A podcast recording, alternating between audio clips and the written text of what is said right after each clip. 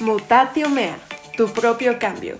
Un podcast de mí para ti donde tocaremos diferentes temas para que puedas cambiar eso que tanto quieres. Hablaremos de muchas cosas, algunas divertidas, otras no tanto, con invitados muy especiales. Así que tú solamente siéntate, ponte cómodo y escucha.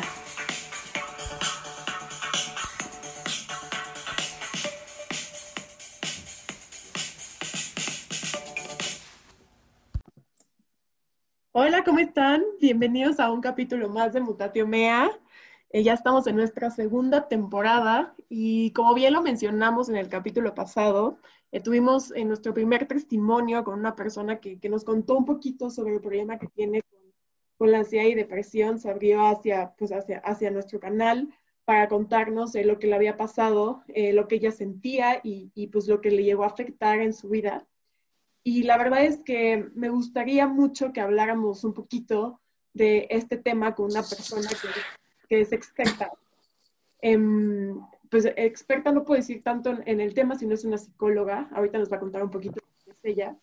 Y lo que queremos lograr con esto, la finalidad que queremos lograr con esto, em, no sé, o sea, a veces, y ahorita nos va a quitar también ella un poquito esta idea, creo que muchas veces este tema es muy tabú no sé, nos escuchan de varios lados del mundo, pero creo que en, muchas veces es, un tabú y muchas veces pensamos que, no sé, o sea, queremos romper este paradigma de, pensar que la depresión es simplemente estar triste o simplemente no querer hacer nada y, se quita con uno échale ganas, no.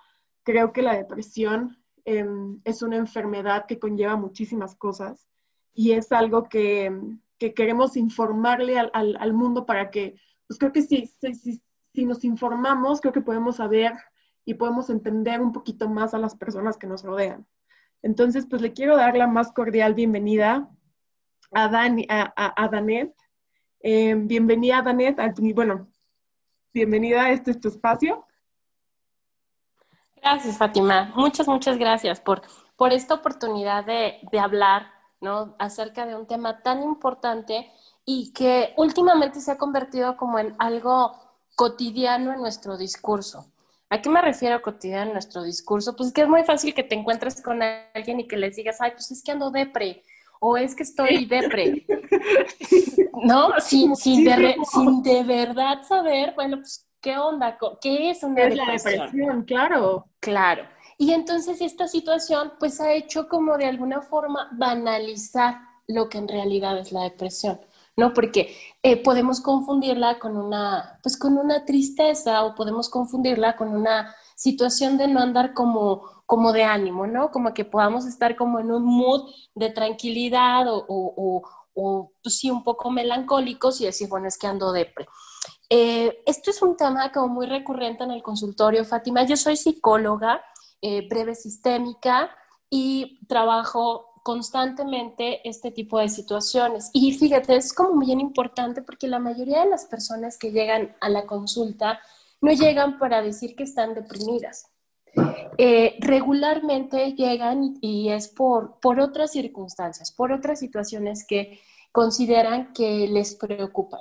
Eh, regularmente son problemas con la pareja o problemas en el trabajo problemas familiares. Y entonces, cuando les preguntas, bueno, ¿por qué vienes? Bueno, pues es que estoy teniendo problemas con mi mamá, o, eh, problemas con la pareja, etc.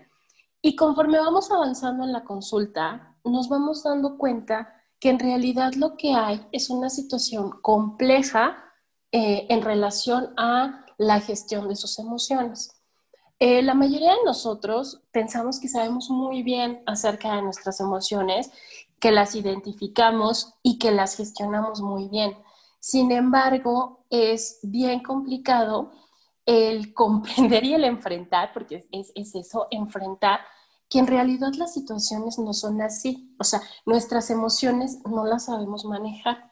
Em, para, me parece como muy importante para, para introducir como al tema, el hecho de identificar cuáles son las emociones básicas de los seres humanos. Los, seres humanos tenemos cinco emociones básicas, que es el miedo, la alegría, la tristeza, el enojo y el asco o el repudio. Esta última es una emoción que en realidad pocos hablamos de ella, pero que existe. No sabía, no sabía que se consideraba una emoción. Eh, se considera como una emoción, y en realidad hablamos poco de ellas, ¿no? Regularmente siempre estamos como en función de las primeras cuatro que te mencioné. Y una de, las más importantes es la parte de la tristeza. Y no solamente es la más importante, eh, en el sentido de, identificar para evitar eh, situaciones como patológicas o que se puedan convertir en una cuestión de enfermedad, eh, sino porque también es muy difícil que la enmascaremos, ¿no? Tanto la alegría Em, la alegría la, tomas como una emoción positiva, por llamarlo de alguna forma, porque te hacen sentir bien. Aquí lo importante es que sepamos, y todos, que las emociones no son positivas o negativas. Las emociones son sencillamente eh, huéspedes que vamos a encontrar en nosotros. Y pues por huésped entiendes como por definición que es algo que puede quedarse pero que también va a salir. O sea, no es algo que se vaya a quedar permanentemente, o sea, sino que es una cuestión de entrada y salida. Entonces, bueno, la, alegría es como muy bien aceptada a nivel social y, oye, qué padre que estás alegre, y, ay, me encanta esa persona porque es alegre, y, y, quiero estar con esa persona porque es alegre, ¿no? Sí, sí, sí, 100%. Nunca dices, esa persona me encanta porque está triste todo el día, o sea, tienes toda la razón, o sea, sí, claro. las tenemos como a dividir entre malas y buenas. Exacto, hay una división entre, y entonces precisamente por esta división, cuando yo me siento eh, triste, enojada o con miedo, pues busco la manera de enmascararlo. Entonces, cuando hablamos del identificar nuestras emociones y del gestionarlas, decimos, ay, por favor, eso es tema de preescolar. ¿Qué crees que no? Que es un tema con el que estamos trabajando constantemente y deberíamos de trabajar constantemente todas las personas, el que podamos identificar qué me causa miedo, qué me causa enojo, eh, qué me causa tristeza y cómo reacciono ante ello es fundamental para poder tener una salud emocional, ¿sabes? O sea, cuando nosotros decimos, estoy enojado y me callo y digo, ay, bueno, ya, no pasa nada. Y lo dejo pasar, bueno, sí lo, dejas, lo dejarás pasar, pero después vas a tener un momento en el que estalles ¿no? O sea, que, que, estalles por cualquier cosa, exacto, que explotes por cualquier cosa. O también eh, el hecho de, tener una cuestión de, miedo o de tristeza y taparla, lo único que va a generar es que más adelante tengas un problema emocional. Y ese problema emocional se puede tornar en un problema mucho más complejo. Cuando hablamos en específicamente de la tristeza, pues nos podemos preocupar mucho porque precisamente la tristeza puede ser causante de esta enfermedad que, conocemos ahora, que conocemos ahora como depresión. ¿Cuál es la diferencia entre la tristeza y la depresión? Básicamente está relacionada con la parte de la profundidad, ¿no? de la emoción y con el tiempo o la cronicidad ¿no? Eh, regularmente eh, podemos tener periodos de tristeza y es normal. Es bueno que identifiquemos nuestra tristeza, que la sintamos, que la expresemos y que vayamos construyendo las herramientas para salir de ella. Pero cuando esta tristeza se convierte en una situación de todos los días, cuando esta tristeza se convierte en una cuestión que nos, em, digamos que interfiere en nuestras actividades cotidianas, que interfiere en nuestra, en nuestro mismo sensación de estar bien con nosotros mismos, entonces ya debemos de preocuparnos. Oye, Dane, no, me vas a decir, ¿y cuánto tiempo tiene que pasar para que yo me pueda empezar a preocupar y a decir, ah, caramba, no tengo una tristeza, tengo una depresión? Regularmente es después de eh, dos, tres semanas que la emoción está constante y con una profundidad considerable. ¿Cuándo es cuando eh, decimos, bueno, no pasa absolutamente nada, estás en un momento de depresión, pero es, bueno, cuando tienes momentos, em, digamos, como en vaivén, pero tú de alguna forma te sientes bien. ¿Por qué? Porque lo que te comentaba, las emociones son huéspedes. Entonces, habrá hoy un día que te sientas mal y en tres, pues ya no, y luego a lo mejor en cinco sí, pero debemos de observar cuál es la sintomatología que estás presentando y si en realidad esa tristeza se ha ido o la estás enmascarando. Oye, ¿Sabes? sí, sí, sí. Aquí tengo, tengo unas dudas que, que hacerte Em, me gustó mucho esta parte que dijiste que las emociones son huéspedes. Y, y, esta parte, pues sí, o sea, al final y al cabo no puedes estar siempre feliz. Eh, sí considero que, que si no tienes momentos de tristeza, realmente no sabes apreciar cuando tienes un momento pues muy feliz, un momento como de mucha alegría. Pero aquí yo sí, em, yo sí quisiera preguntarte eh, dos cosas, que, dos dudas que me surgieron. Em, por ejemplo, hablando de esta parte de, de, la, cronología, de la cronología y de la edad y, y, de que pues, somos seres humanos y en cierto punto crecemos, eh, mi pregunta es, ¿tú puedes, por ejemplo, desde chiquito o cuando eres, o sea, por ejemplo, cuando estás en esta parte de que estás adaptándote a tu personalidad, cuando eres eh, un niño y toda esta parte, tú puedes em, tener, por ejemplo, no sé, o sea, tener, por ejemplo, algo, o sea, poner, ir, poder ir generando como ciertos patrones que te lleven a cuando seas una persona adulta, poder generar em, depresión o poder generar esta enfermedad. O sea, me, me refiero un poquito a que si, no sé, o sea, por ciertos patrones de tu vida que, que, tú vayas, por ejemplo, esta parte que decías de cuando te enojas, te lo guardas y explotas, entonces que vayas como que guardando ciertas cosas y en un momento eh, ya no puedes más y, y, caes en una depresión. Y, o sea, sería como que mi duda principal. Ok, bueno, primero es bien importante que sepamos que la depresión puede ocurrir a cualquier edad. Qué bueno que lo, lo, preguntas y mencionas la parte de los niños, porque hay veces que decimos, es que los niños no se deprimen, pues a ellos que les van a preocupar. No, los niños también se pueden deprimir. Eh, la situación con la depresión infantil es que está rodeada como precisamente de muchos paradigmas, de mucha estigmatización por el hecho de pensar que pues los niños no se pueden deprimir porque son niños pues, que les preocupa. Los niños también se pueden deprimir eh, la parte de la sintomatología de la depresión en niños y en adultos sí es distinta. Regularmente, por ejemplo, los adultos tenemos una, eh, eh, cuando estamos en depresión, digo, y no todos, todos tenemos como diferentes formas de deprimirnos, pero lo más usual, pues es que tengas mucho sueño, que no quieras comer, que tengas como cierto, em, cierto desdén por estar con muchas personas, etcétera. Cuando hablamos de depresión infantil, la cosa cambia, porque la depresión infantil sí la sintomatología es distinta. Por ejemplo, un niño que duerme poco, eh, un niño que come mucho o que come muy poquito, un niño que está constantemente enojado, un niño que constantemente llora, un niño que eh, constantemente se siente agredido y entonces necesita... Eh, pues digamos, como defenderse, ¿no? También pueden ser datos de una depresión. Obviamente, es muy importante que antes de que podamos decir es una depresión, pues hagamos un análisis de la historia clínica, ¿no? Si este niño tuvo, no sé, la pérdida de un familiar o, se cambió de ciudad eh, o, no sé, hay alguna situación, por ejemplo, un divorcio, ¿Se pueden deprimir? Sí, por supuesto que se pueden deprimir y es importante que el terapeuta o el psicólogo que esté trabajando con ellos tenga la apertura de identificar que en los niños sí puede haber depresión y que esta depresión es necesario tratarla. Em, regularmente con los niños el, el, tratamiento sí suele ser mucho más enfocado a la parte de la gestión y de identificación de las emociones y está mucho más relacionado también, Fátima, con esta parte de mejorar eh, su entorno, ¿no? O sea, a ver, sí está pasando esto, pero también qué están haciendo las personas que están alrededor de él.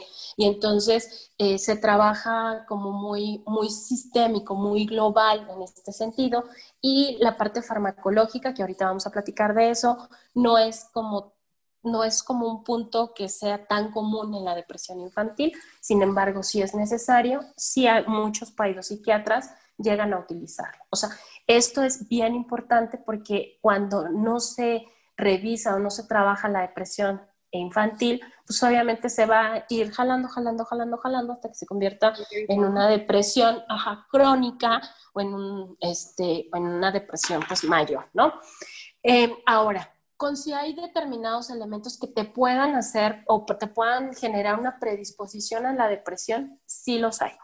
Eh, la predisposición a la, a la depresión pueden ser elementos, por ejemplo, esta cuestión del no reconocer y el no saber gestionar tus emociones, por supuesto que te pueden generar esta predisposición. El vivir en un entorno de muchísimo estrés también lo puede hacer. Fíjate, cuando nosotros estamos bajo un sistema o un momento de muchísimo estrés, hay una hormona que se conoce como cortisol que se bota y entonces lo que genera es eh, esta parte de, de, estar como todo el tiempo preocupado y, y, tiene una influencia directa a nivel neurobiológico. Entonces, sí es probable que un niño, por ejemplo, que esté en situación de calle, que un niño que es constantemente golpeado eh, o un niño que es abandonado, pues más adelante tenga datos de depresión.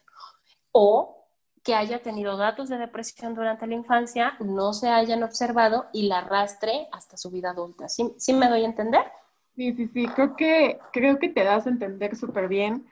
Y, por ejemplo, el, el, otro día estaba justo buscando un poquito de información sobre, sobre la depresión y, y no sé, por ejemplo, en este tipo de, de, de, enfermedades, de, bueno, que son de, de la parte que tenemos de salud mental y descubrí, no sé si, no sé si se hace, bueno, estaba en una página de, de la OMS que decía que más de 300 millones de personas en el mundo sufren depresión.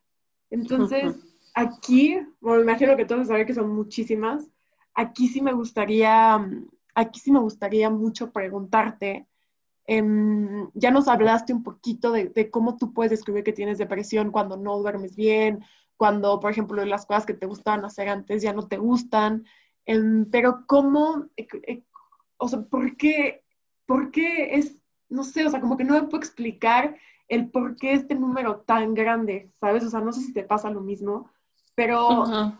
pero siento que aquí, y, y, no sé si nos puedas eh, explicar tú, no sé, eh, eh, de, del lado de los pacientes o del lado que tú has vivido como psicóloga, em, si las personas que padecen esta enfermedad, primero que nada me imagino que no saben, o sea, que realmente no, no saben o no aceptan que tienen depresión o si cuesta mucho trabajo aceptarlas.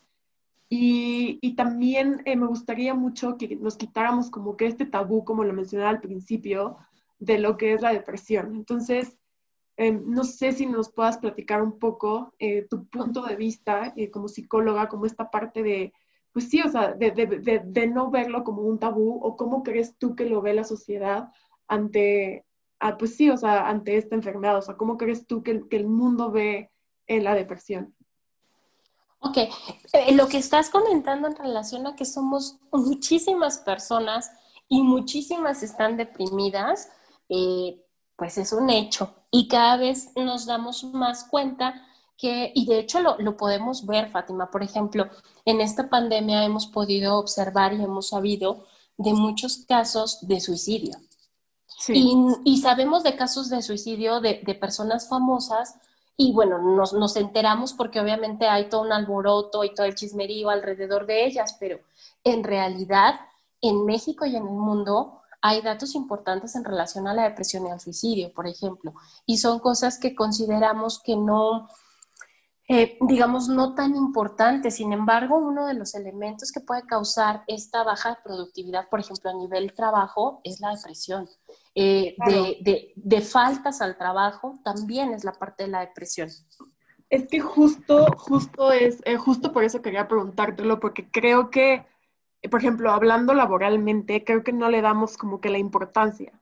Entonces, eh, pues muchas veces, no porque no porque tú no quieras obtener los resultados, y bueno, que aquí también creo que envuelve muchas cosas, pero creo que, mm, creo que principalmente porque muchas veces, o sea, no sé quién nos puede decir, tú muchas veces no reconocemos que tenemos, o sea, no sabemos bien qué es la depresión o no entendemos bien la depresión o sabemos que la depresión o tenerla no está bien aceptada, entonces pensamos que es una tristeza eterna y que nunca vamos a salir de ella. Entonces, uh -huh. aquí también quisiera preguntarte, ¿qué pasa si tú no tratas tu depresión o qué pasa si tú no haces nada eh, cuando cuando, pues sí, cuando tienes esta enfermedad. Ok, eh, creo que aquí la, la, lo primero que, vamos a tratar es como esta parte del origen de la depresión, porque dices, bueno, si hay tantos, ¿de dónde salieron? ¿no? O sea, ¿qué pasa? ¿Se contagia o qué pasa? Necesitamos saber de dónde salió esta, esta, esta cuestión de depresión. Bueno, esto tiene que ver mucho con situaciones eh, del, del contexto actual, ¿no? Eh, la depresión puede ser causada por diversas situaciones, por factores genéticos, por ejemplo, es una de las cosas que tiene que ver con esta parte neurobiológica, en específico con la dopamina y la serotonina. Em, pero también hay otras cosas que están influencia, eh, que están como marcando. ¿Cuáles? Pues hechos traumáticos, duelos, estrés. El estrés es una de las cosas que está más relacionada con la cuestión de la depresión. Eh, el estrés, como te comentaba, suele botar el cortisol y el cortisol tiene, tiene un efecto pues negativo de alguna forma. Cuando es como, como impulsos, es positivo porque, bueno, lo haces y no pasa absolutamente nada, ¿no? O sea, reaccionas y no pasa absolutamente nada. Pero cuando ante ese estrés ya todo el tiempo estás eh, con el cortisol arriba, tiene muchos efectos negativos en el cuerpo. E incluso, por ejemplo, en algunas empresas han empezado a trabajar con, con esta cuestión del burnout, ¿no? Que es como ya el, el desgaste, el estar quemado en el trabajo. Y tiene que ver también ciertos aspectos de la depresión con esto, ¿no? Con este estrés crónico. Eh, otro de los elementos tiene que ver mucho esta cuestión de la, de la depresión con el hecho de no cumplir las expectativas sociales. Ay, eh, eh, eso fíjate, eso me llama mucho la atención porque en alguna, en alguna ocasión, en alguna charla me decían, ay, no, ¿cómo crees? Es que eso, eso es como muy ligero, como muy superficial. La realidad es que las personas, cuando no cumplen con la expectativa social, se generan un discurso no muy amable hacia ellos. Las emociones empiezan a tener una cuestión, pues como muy... Eh, muy, ¿cómo le podremos llamar? Como hasta cierto punto, en lugar de que sean para tu beneficio, se convierten en, en una cuestión... Enemigo? O sea, como ah. mismo tu peor enemigo. Claro, una situación así, ajá. Y entonces, ante esta situación constante, se ha descubierto que también cuando nosotros estamos en una situación emocionalmente no adecuada, en una situación en donde no estamos bien, el factor contextual influye en, un factor biológico. Entonces, si estás constantemente expuesta a situaciones en donde tú no estás bien, hay una, transforma, bueno, una transformación o un desequilibrio a nivel eh, dopamina y serotonina, que ellas son las encargadas de la parte de la depresión, igual que de la ansiedad. Entonces, si es una situación que se ha convertido en una cuestión crónica, es muy probable que posteriormente puedas generar ya una depresión, pero una depresión como enfermedad eh, de salud mental, ¿sabes? Y, esto, es, esto es otro tema bien importante porque me decías, oye, bueno, ¿qué onda con esta cuestión de la salud mental? Y, o sea, la gente dice, no, yo no estoy deprimida, le voy a echar ganas y demás, porque tenemos un paradigma, un estigma de el loco, de quién necesita un psiquiatra y un psicólogo, el loco, ¿no? O sea, sí, el que estás de la cabeza, el, con el que no vas a hablar, ¿sabes? Con el que sí está exacto. o sea, este para allá, ya sabes, o sea, no, digo, tenemos este tabú de, como dices tú, de está loco, o sea, ¿por qué feliz o por qué no le echas ganas, ¿sabes? No sé, muy raro. Ajá, de, loco y por ejemplo, también esta parte del, eh, bueno, es que estoy deprimida, ay no, ya le voy a echar ganas y hasta llega a generar una parte de culpa importante el sentirse deprimido. Claro. Eh, es que no le echo ganas, es que, hijo, le tengo flojera, es que no tengo ganas de, no tengo ganas de bañarme, no tengo ganas de pararme, este, no tengo ganas de ir a trabajar, no tengo ganas de alimentar a mis hijos, no tengo ganas de ir eh, a divertirme, no le encuentro sabor a la comida, por ejemplo, no le encuentro sabor a lo que antes me fascinaba, ahora ya no, ya no lo quiero hacer, o sea, ya, ya, no, ya no lo disfruto. Eh, la parte sexual obviamente baja muchísimo y es como, bueno, pues cero deseo sexual. Em, todo lo que yo disfrutaba antes, ahora ya no lo disfruto. Y es como, la, la, cuestión es, no, yo no soy loca, no, yo no estoy mal, yo no necesito a personal de la salud.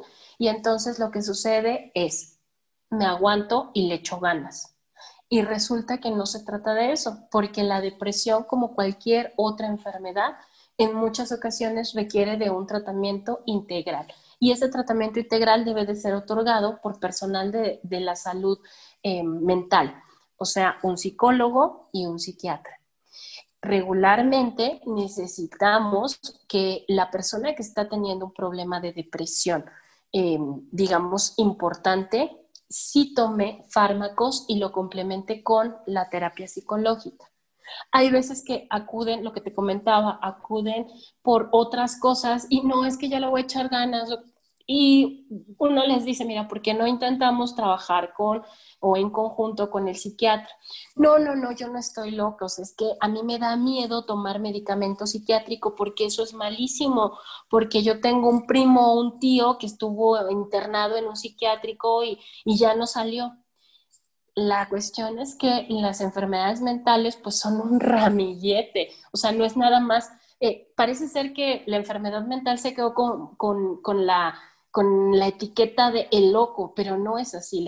las enfermedades mentales tienen un montón de matices y dentro de esos matices o dentro de esas, em, digamos, dentro de esa taxonomía está la depresión y la depresión es una enfermedad mental común.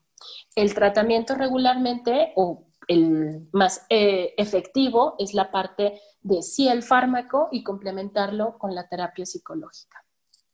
¿Nos cuesta mucho asumirlo? Sí, Sí, era justo lo que te iba, lo que te iba a comentar. Eh, creo que nos cuesta, o sea, por ejemplo, em, no sé, o sea, creo que nos cuesta mucho aceptar que, que, tenemos que tomar un medicamento o que, no sé, no sé, no sé si, si, no sé, o sea, sientes que lo vas a tener que tomar toda tu vida o que sin ese, em, que sin ese medicamento, medicamento, pues ya no eres tú o realmente necesitas de él. Y aquí sí, te quiero preguntar, o sea, ¿qué hace este medicamento o qué hace esta dosis que tú le metes a tu cuerpo en, beneficio hacia ti que lo puedes acompañar como con terapia? Ok, eh, pues mira, regular se encontró que em, una de las causantes de la depresión es este desequilibrio entre la dopamina y la serotonina. Entonces crearon unos medicamentos em, que son como de última generación, que son inhibidores de la recaptura de la serotonina. Se escucha así como súper larguísimo, pero en realidad son medicamentos como muy tranquilos. ¿Y a qué me refiero como muy tranquilos, Fátima? Son medicamentos tan nobles que los puedes comprar sin receta.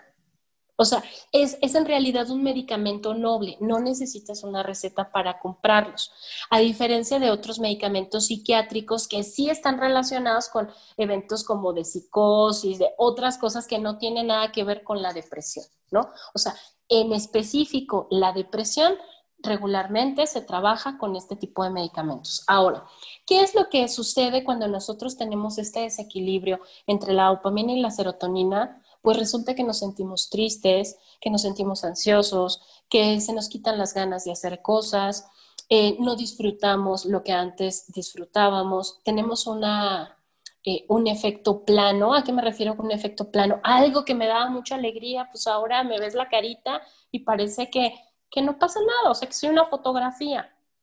Eh, hay esta cuestión como muy arraigada de la tristeza, eh, puede haber una cuestión de desesperanza, puede ser que tú en, no sé, en reuniones estés como bien y sonriendo, ¿no? Porque eso también es importante. No podemos decir que la depresión tiene una sola cara, ¿no? Todas y cada una de las personas somos diferentes y vamos a reaccionar de forma diferente. Ya cuando empezamos a trabajar en terapia, ¿y por qué? O sea, ¿por qué iríamos a terapia? Porque sabemos que no estamos bien. ¿No? Cuando me dicen es que, ¿cuál es el, punto para ir a terapia?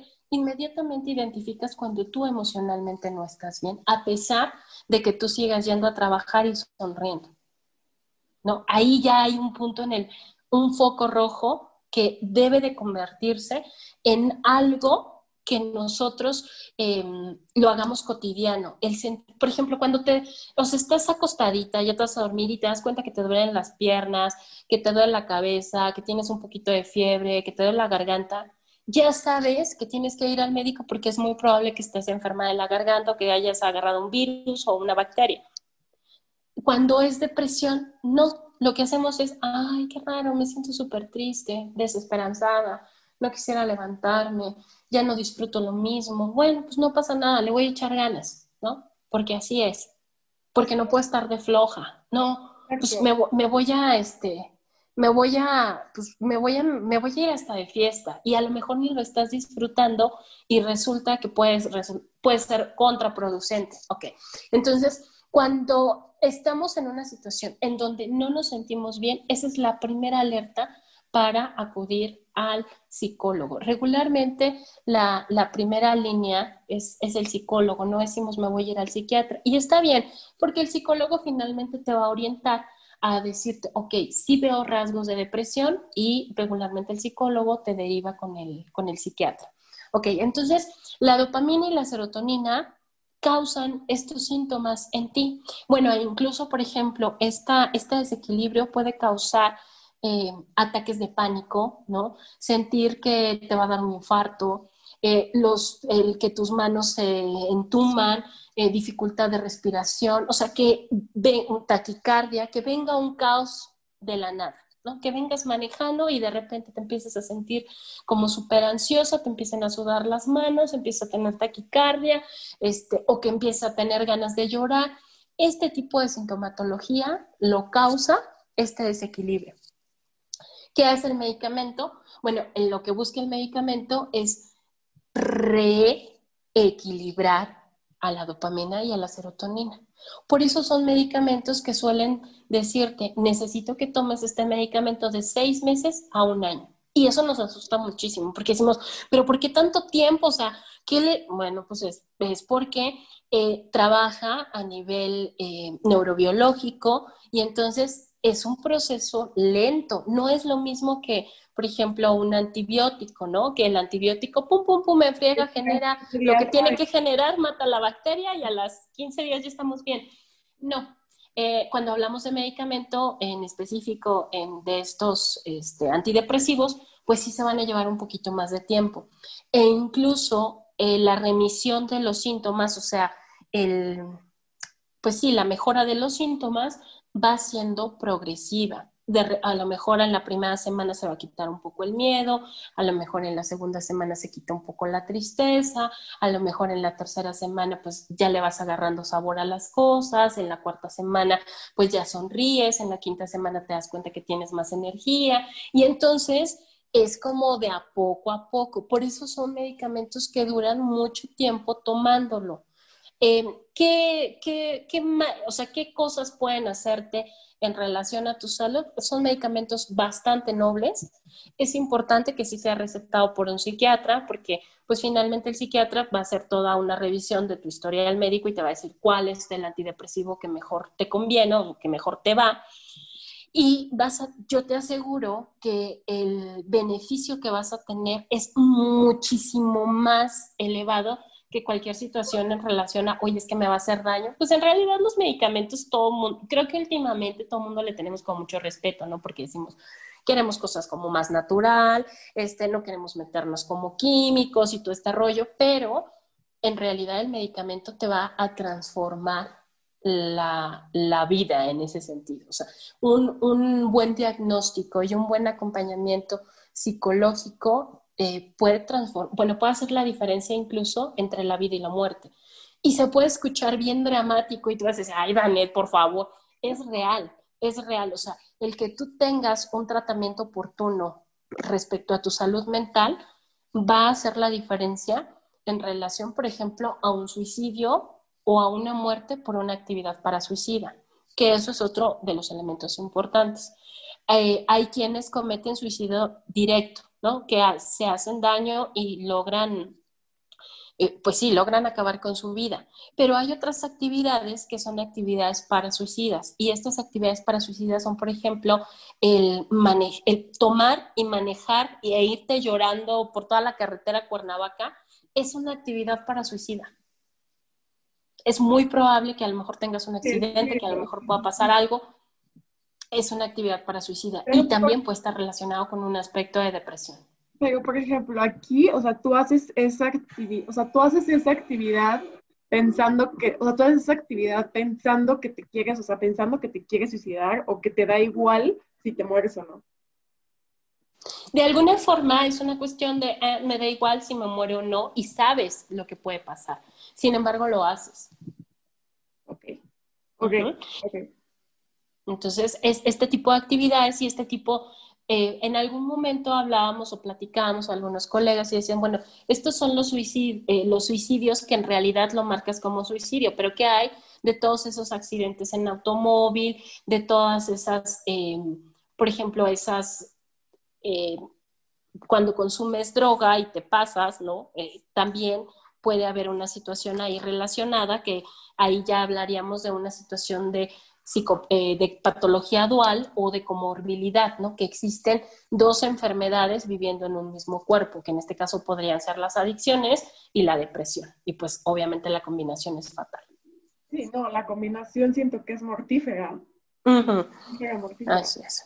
Así es por ejemplo, o sea, aquí sí me surgió una duda, o sea, es importante y por eso hago tanto como hincapié en quitarnos este, este, este tabú tan fuerte que tenemos hacia la depresión y aceptar que, pues, que, que, que podemos llegar en algún punto em, a tenerla o, o no sé, o sea, que como dices tú, o sea, que también se genera desde alguna parte de tu cerebro, que no es cualquier cosa, y por eso, por eso menciono tanto esta parte de, de, de, la importancia de la salud mental, porque como dices tú, o sea, creo que sí tiene consecuencias muy fuertes o tiene consecuencias muy severas, como un suicidio, como un ya no me importa la vida, ya no quiero vivir. Entonces, creo que sí es muy importante que toquemos este tema y que sepamos que, que sepamos que, pues que, que no está mal y que no podemos estar felices todo el tiempo de quitarnos este tabú tan fuerte que tenemos de no preocuparnos sobre nuestra salud mental y que preocuparte es de locos o que preocuparte o el ir a terapia este no te va a hacer ningún bien y el cuidar de ti mismo eh, emocionalmente hablando eh, no te va a traer ningún beneficio cuando creo que es todo lo contrario. Claro, Sí, e incluso fíjate eh, que llega un punto, y lo he, lo he observado, por ejemplo, en esta parte de, sobre todo los pacientes jóvenes, adultos jóvenes, no sé, tal vez de 30 a 40 años, que esta parte de la, la, depresión la asocian mucho al que no son productivos y genera mucha ansiedad o mucha angustia o mucha culpa el hecho de decir, es que ya no, ya no, ya no estoy trabajando como estaba trabajando antes, no estoy obteniendo lo que estaba obteniendo antes, es que estoy de flojo y no es propia, o sea, no es esa situación. Lo que sucede es que estás pasando por un proceso o por una situación en donde requieres apoyo, ya sea terapéutico o en conjunto terapéutico y farmacológico, para poder salir avante. Entonces, me parece que es bien importante que en esta parte nosotros reconozcamos el momento en el que no nos estamos sintiendo bien, en el momento en el que me estoy sintiendo triste y ya sobrepasé esa tristeza.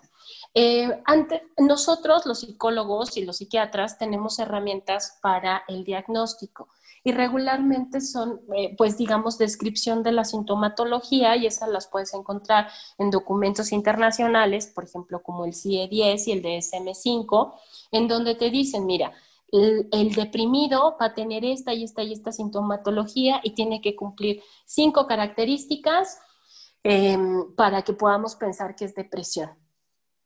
Funciona, por supuesto que funciona, es, es ciencia, ¿no? Sin embargo, yo sí creo que es bien importante que nosotros como, como, pues, como seres humanos nos conozcamos también que cuando algo no ande bien, podamos identificar en qué momento necesitamos ayuda. Claro, sí, en qué, en qué momento, cuál fue el momento explosivo para decir necesito ir a terapia o quiero ir a terapia porque esto no está bien y no me estoy sintiendo bien con esto. Así es.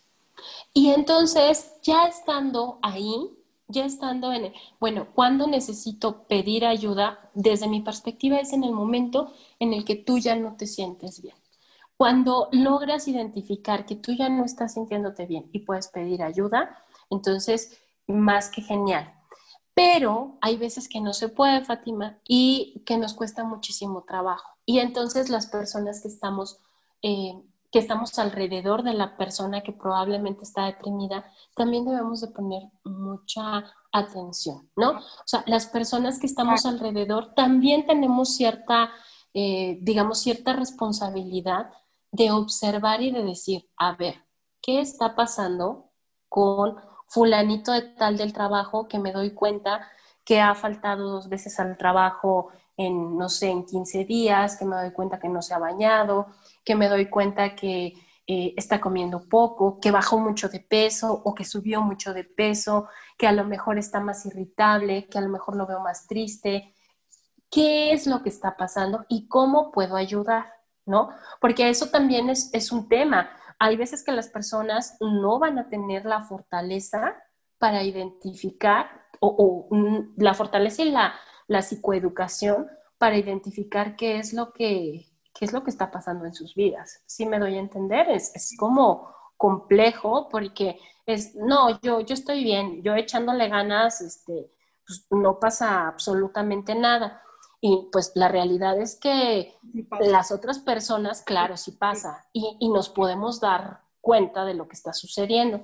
Em, no hace mucho escribí en, mi página un, un, pequeño artículo que tiene como título Alguien a quien amo está triste. Y la pregunta es cómo puedo ayudar a esa persona que amo eh, cuando está cursando por un cuadro de tristeza o de ansiedad. No necesariamente de depresión, o más bien, no de depresión, sino como de tristeza y de ansiedad.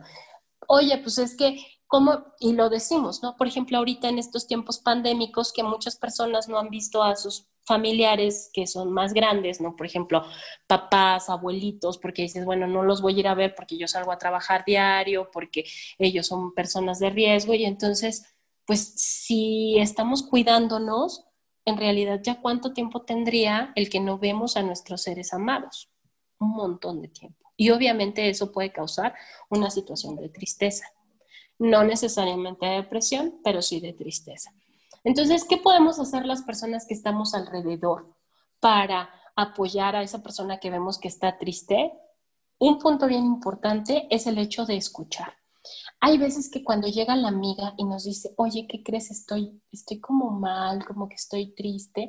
Lo primero es, no, mijita, levántate, ponte guapísima, ponte tacones, vámonos de compras y mira, se te va a pasar ya. Y entonces ya no le escuchamos, ya no dimos la oportunidad de que nos contara qué es lo que está pasando.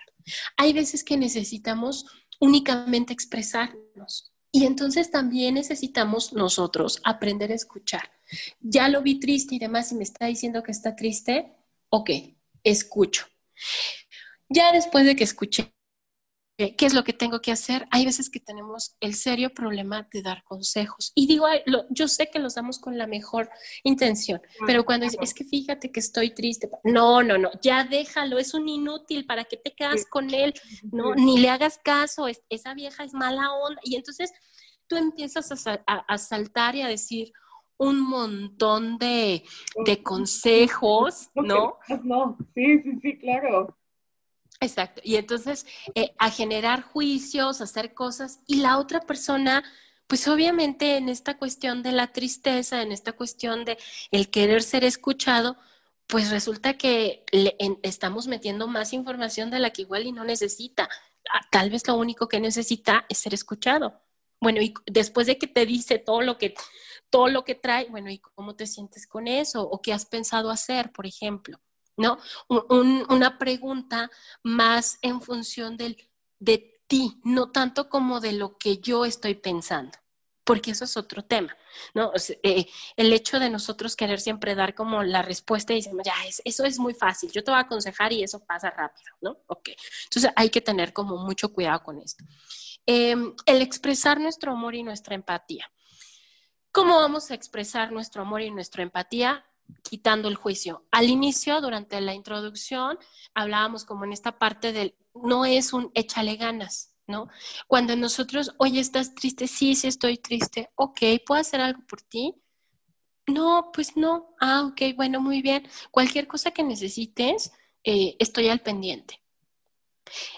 Eso no detiene el proceso del sentimiento, bueno, del sentimiento, de la emoción, eh, y permite saber que la persona no está siendo juzgada. Cuando le dices a una persona, ah, ya, por favor, bañate y échale ganas, ahora sí, vámonos con Tokio.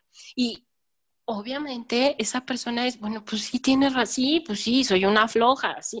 Entonces se queda más con esta idea de las cosas que tendría que hacer, ¿sabes? Y no, no permite como el, el pues la expresión. Ahora, la parte del contacto físico también es importante que si tenemos a una persona que amamos y la vemos como que triste, pues también el tener esta parte de el abrazar, el dar la manita, el decir estoy aquí, el un, un, un detalle, un contacto siempre va a ayudar a sentirnos mejores. más, está científicamente demostrado que cuando nosotros tenemos contacto físico, como un abrazo o una palmadita o una caricia, nuestras endorfinas pues salen ahí a, a mejorar nuestro estado de ánimo.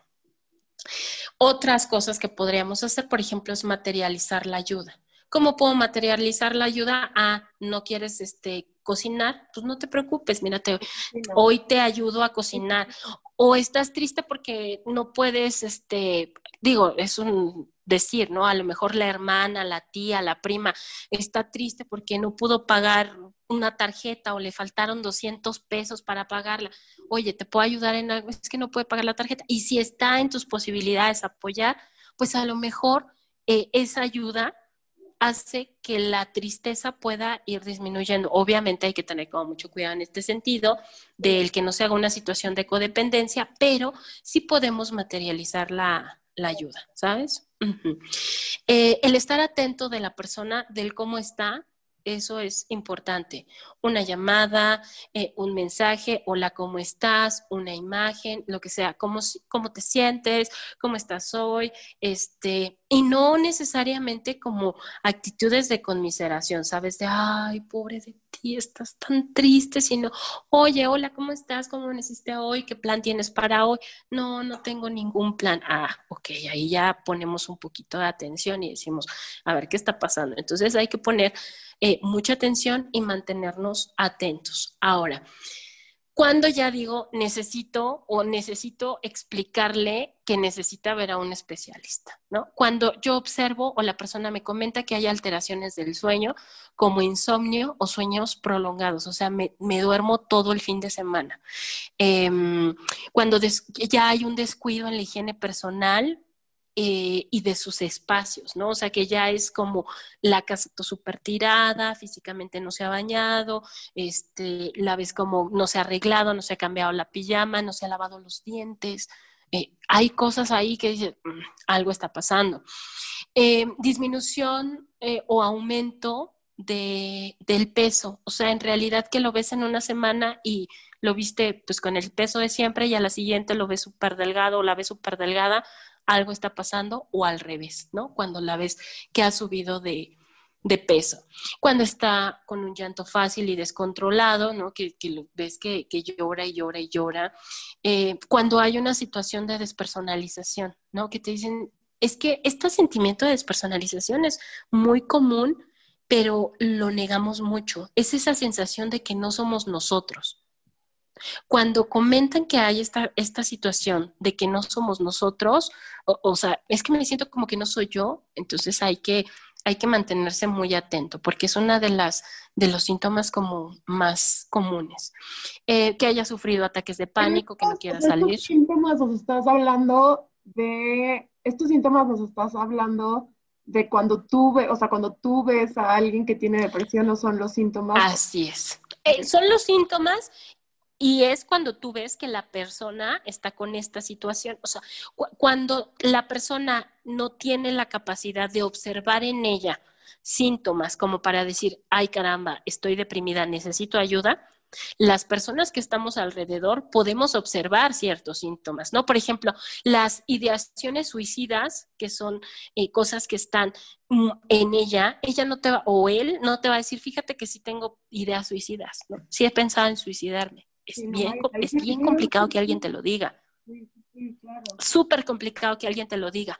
Sin embargo, si tú estás observando ¿no? Que hay descuido en la higiene, que hay disminución o aumento del apetito, que hay llanto fácil, que hay sentimientos de despersonalización, que a veces tiene ataques de pánico, eh, que en algún momento te habla del suicidio como de broma, este, o te dice, pues es que yo no hago falta en este lugar, pues es que yo no tengo, pues, o sea, lo, lo que hago yo no es tan importante. O sea, esa desesperanza es algo que te debe de hacer voltear y decir, a ver, creo que en este momento necesitas a un psicólogo y a un psiquiatra. Claro, híjole. O sea, eh, estos síntomas son síntomas propios y, que puedes observarlo. Sí, sí, sí. O sea, creo que, em, creo que, em, o sea, como dices tú, o sea, creo que son cosas que tú le puedes observar a la otra persona, aunque em, creo que muchas veces es un poquito complicado que nosotros, em, no sé, o sea, siento que es muy complicado muchas veces que tú mismo te des cuenta eh, que tienes em, este problema o que, o sea, que tienes este problema o no sé, o sea, también siento que es muy complicado que tú le digas a la persona que está padeciendo o que padece esta enfermedad, o sea, creo que también, híjole, o sea, tampoco creo que sea un, un tema muy sencillo, entonces creo que Creo que... Sí, de, hecho, ay, perdóname que te interrumpa, Fati. Esto está como muy relacionado con las personas que amamos y que somos cercanos, ¿no?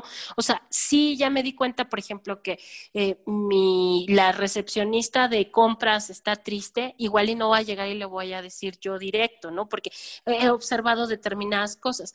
Más bien está enfocado como a yo cuando estoy viendo a mi hermana, a mi pareja, a mi mamá, a mis sobrinos, a mis amigos, cómo puedo apoyarlos. O sea, esto sí tiene que, sí es una situación de cercanía. O sea, porque en realidad las personas que están tristes van a buscar la forma de decirte que no lo están. Claro.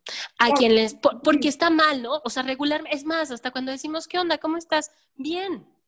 O sea, es súper complicado que alguien te diga mal, no, no estoy bien. Sí, sí, creo que, creo que nunca vas a llegar con alguien y le vas a decir estoy mal, porque tampoco creo que lo normalicemos mucho. O sea, no, y eso ya es un tema, creo que ya es un tema, y aquí podríamos variarle y hablar de, y desvariarnos, porque ya llevamos como una hora. y desvariar, y, y o sea, des, o sea, y aquí, aquí creo que creo que de aquí vienen como que se deslizan o vienen como que muchos más temas. Entonces, yo creo que para finalizar, em, no sé cuál sea como tu recomendación o lo que tú quieras dejarle a la gente eh, que, pues sí, o sea, que, que, no entiende o que no sabe realmente eh, qué es la depresión o, o, cómo abordar la depresión. Em, fíjate que yo creo que es muy importante la parte del autoconocimiento de el ubicar cuando las cosas ya no están siendo normales. Si yo tengo la posibilidad de decir esto no está siendo normal en mí y debo de buscar ayuda y normalizar la parte de la salud mental, porque eso me parece que es fundamental, el normalizar la salud mental. Por ahí escuché en Odín Dupeirón que dice eh, huevo, leche y terapia, canasta básica. ¿no? No es nada más la terapia para, para personas que están locas, no es nada más la terapia para personas que están deprimidas, no es, no, la terapia es también para autoconocerte y para identificar en esos momentos cuando vas a necesitar el, el apoyo, ¿no? Si hay algo que no está, que está haciendo raro o diferente en ti, buscar la manera de, de apoyarte Em, como con las personas que están alrededor de ti y también con la información, porque en realidad ahorita hay mucha información, hay mucha información y hay muchas líneas de apoyo. Entonces, em, para mí lo más importante es la depresión no es locura, eh, el tomar medicamento tampoco lo es y el hecho de conocerte va a hacer que identifiques cuando algo no va bien. Sí, creo que en esto sí, sí tienes mucho, o sea, creo que, creo que es muy difícil porque muchísimas veces no nos conocemos a nosotros mismos. Pero creo que mm, muchas veces no nos conocemos a nosotros mismos, pero creo que, mm, creo que también es, es, es muy importante em, esta parte de, como dices tú, o sea, de conocer que, quién eres, eh, es, es, ver esos, esos focos rojos cuando, cuando algo no te está saliendo bien o cuando algo no está viniendo o no lo estás viendo de la, de la, o, no lo estás sintiendo como lo sentías antes y ya pasó mucho tiempo. O ya es, o sea, o te la pasas llorando y ni siquiera sabes el por qué estás llorando. Entonces creo que es súper importante como esta parte que, que mencionas y que dices. Y pues yo te quiero agradecer que has estado el día de hoy con nosotros. Em, creo que aprendimos muchísimo y creo que fue un capítulo muy largo, pero creo que, creo, que, creo que era justo y necesario que tocáramos como todos estos temas y todo lo que mencionas. Y pues la importancia de, de, hablarlo y, de saber que, pues que creo que no estás, que creo que no, no estás, o sea, creo que nadie está solo, creo que creo que siempre nos tenemos a nosotros mismos. Entonces, eh, el también entender esto y que vamos a estar bien. Entonces, no es si nos quieras dejar alguno de tus datos, eh, algo que, que, nos quieras eh, compartir. Claro, bueno, pues me pueden encontrar tanto en Instagram como en Facebook como Danet Sarco Barragán y les apareceré inmediatamente. Y bueno, también el servicio de, de terapia que brindo, que es constante, también ahí pueden encontrar los datos. Y me parece bien importante recordarles que finalmente la salud mental es tan importante como la salud física. Claro, claro, claro, claro. Y pues, Dan, pues muchísimas gracias. No, al contrario, gracias a ti. Nosotros, Muchas, muchas gracias. Muy bien, pues muchísimas gracias a ti, Fátima. Cuídate mucho y estaremos en contacto. Claro que sí, pues muchas gracias a todos ustedes por escucharnos un capítulo más. Listo. Este fue un capítulo más de Mutatio Mea. Espero que lo hayas disfrutado y hasta la próxima.